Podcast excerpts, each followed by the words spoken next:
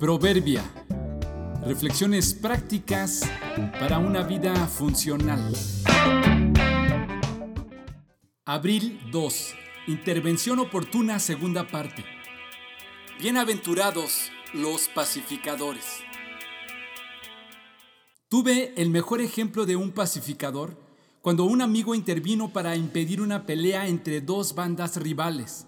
Se metió entre ellos sin medir las consecuencias y logró apaciguarlos y hacerles entender que la confrontación no era el mejor camino para la resolución de sus conflictos.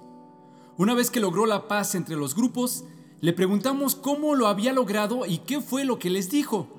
Fue hasta entonces que recordamos que él era de nacionalidad salvadoreña y había sido parte de la guerrilla en su país. Así que cuando intervino en esta pelea, les hizo saber a ambos grupos que él había sido testigo del dolor que causa el resentimiento y el odio y cómo éste te controla negativamente hasta el punto de buscar venganza y cómo familias y comunidades enteras deben padecer la pena de sufrir por sus seres amados fallecidos por causas que no valen la pena. No es con la guerra que se logra la paz. Sus familias no tienen la culpa de padecer sus estupideces, les dijo. Dense la mano y váyanse a su casa. Increíblemente lo logró. Los líderes se dieron la mano. No hubo pelea y nuestro amigo fue el héroe esa noche por evitar una gran confrontación. Un investigador ha comentado que en los últimos 4.000 años solo ha habido 300 años con paz, ya que todo el tiempo hay guerras civiles o entre países en alguna parte del mundo. Podemos ser pacificadores de dos maneras básicas.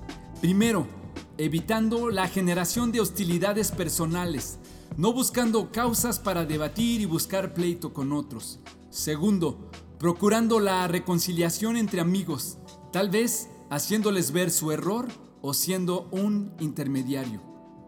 Jesús en el Sermón del Monte dijo que los pacificadores son bienaventurados porque de alguna forma son representantes de Dios por buscar la paz.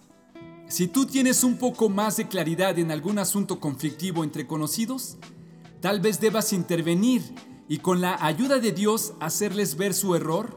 O por el otro lado, quizá debas dejar de intervenir y así se logrará la paz. Sea como sea, procura la paz, pues hay bendición en eso.